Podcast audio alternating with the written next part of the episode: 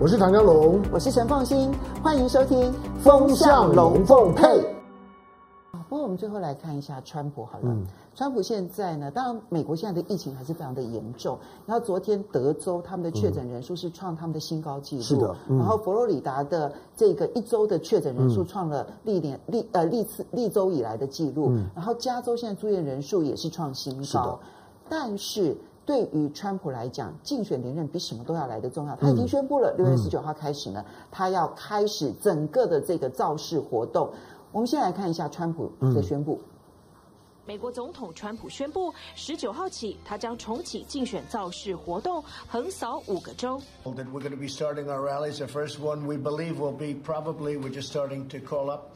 Uh, we'll be in Oklahoma. Uh, we're going to be coming into Florida, do a big one in Florida, big one in Texas. Uh, they're all going to be big. We're going to Arizona. We're going to North Carolina at the appropriate time.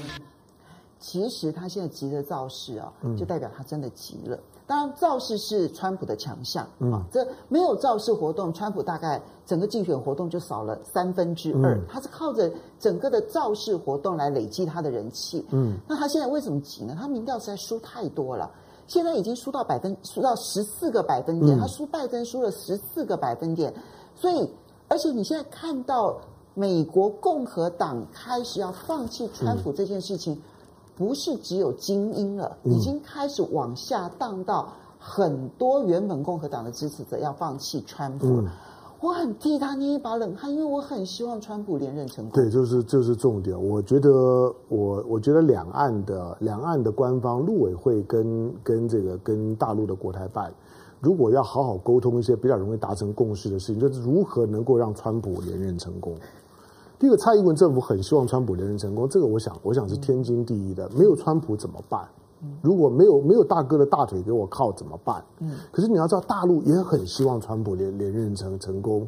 就像我们这两天在讲的，新加坡新加坡大学的李光耀学院的院长马马凯硕的那篇的文章，那篇的投书不长，可是里面的重点很简单，好清楚。如果如果川普落选，中国会很怀念他的。没有川普的日子多无聊，没有没有川普的日子，中国要怎么崛起都不知道。川普帮助了中国崛起，对，就是说川普这么重要，这是我觉得两岸虽然不同的逻辑，但是难得有共识，就是我们都希望川普活下去。而我希望川普能够连任成功，是因为。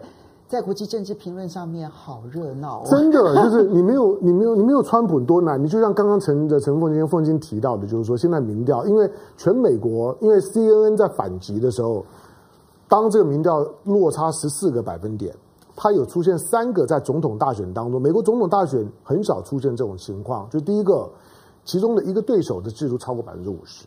嗯，拜登现在超过百分之五，不常见哦，通常都是百分之四十几对百分之四十几。拜登拜登没有做任何事，是他因为没有做任何事，嗯、所以他的民调现在超过五成。是，就第一个，Joe Biden 现在超过五成。第二个，Joe Biden 领先了，领先 Donald Trump 超过十，超过超过两两位数十个百分点。第三个，Donald Trump 在某些民调当中已经跌破四成。嗯，这三个数字在总统大选里面都很少见，同时出现，我印象中大概是大概唯一的一次。所以呢，现在共和党很紧张，那 Donald Trump 呢很很紧张。你看 Donald Trump 当 CNN 做那十十四的民调，Donald Trump 说要把 CNN 抄了。嗯。当推当 Twitter 把它贴标签的时候，他要把 Twitter 关了。嗯。他都已经到这，所以我估计不会有比有比十四个百分点更夸张的民调，因为那已经是极极限了。你真的相信吗？因为哎，你要知道，人在失败的时候，嗯、那个坠落的速度。最后通常会是重力加速度。嗯、我我知道了，我我的我的意思就是说，当 CNN 做到十十四的时候，就已经要冒冒着生命危险了。还有哪一个要超过十十四？可是民调没办法、啊。好，但是 anyway 就是说，我我虽然在上个月的时候啊，上个月我都还最对川普的选情是乐观的。我就觉得，因为那个白人主义啊，因为那个时候还没有发发生弗洛伊德的事件。弗洛伊德事件之前的时候，我认为川普的胜算仍然高。因为经经济重启，因为疫情总是到了一个，它不是降温，而而是倦怠型。就大家不 care 了，我管你什么疫疫情，数字麻木了。对，就大家已经对疫情麻木，那个对川普很有利。可是没想到弗洛伊德事件发生了之后，所有川普的弱点都看到有钱的老白男。嗯，那有钱的老老白男几乎符合当下呢美国的社会冲突的所有的元素都在川普的身上，所以反川普是最简单的。每个人呢如果有不满的时候，只要反川普，大概你一定会找到你自己的重点。有钱的老白男。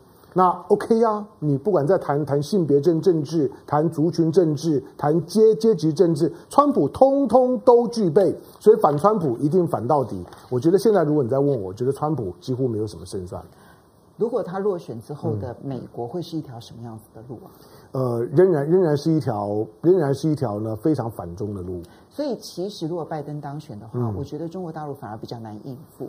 因为呢，嗯、我们在前两天的时候提到，就是马凯错那篇文章当中，为什么川普按住了中国大陆？嗯、是因为美国如果想要围堵中国大陆的话，他、嗯、要必须标举三个重要的的事情。嗯、是第一，它的价值必须显现出来，比其他国家优秀太多。嗯啊，这个是当初美苏在对抗的时候，嗯、美国之所以能够凝聚一拖拉古的国家，嗯、就是因为它。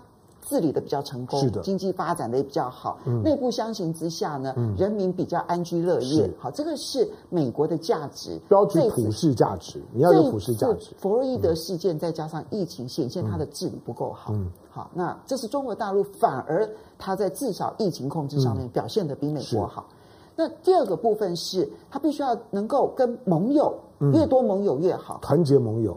但问题是，川普刚好都是得罪盟友啊，是，嗯，所以这个反而按住了中国大陆可以去拉拢更多的盟友。嗯、然后第三件事情就是不要羞辱对手，嗯，可是他现在就是羞辱中国大陆，帮助中国大陆更团结啊。嗯，那万一他不是这样的一个处理的情况的话，中国大陆在应对中美大战的时候，其实反而是辛苦的。好，从中国的角度来讲呢，对，刚刚凤馨讲的就是说，我们把它当结论了，就是如果说如果川普下来了，拜登上来了。美国呢？美国现在的美国的总体的政治呢，都在川川普化。现在的美国是一个川普化呢，被川普呢一直拖拖着往右边走，谁来都都一样。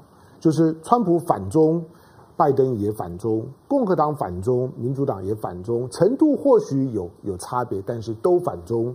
所以中国呢，如果碰到的是像是 Joe Biden 这个呢，不叫做川普的川普主义者，嗯，那比较麻烦在于就是说，第一个他在反中的立场上面是一样的。但是他在国际问题的处理上面来讲，Joe Biden 他们会回到全球主义，Joe Biden 呢会回到气候巴黎气候协协协定公约，Joe Biden 呢会回到呢伊朗的核协议，Joe Biden 呢会回回到联合国的联联合国的人权委员会，他也会回到教科文组组织，他都会回来。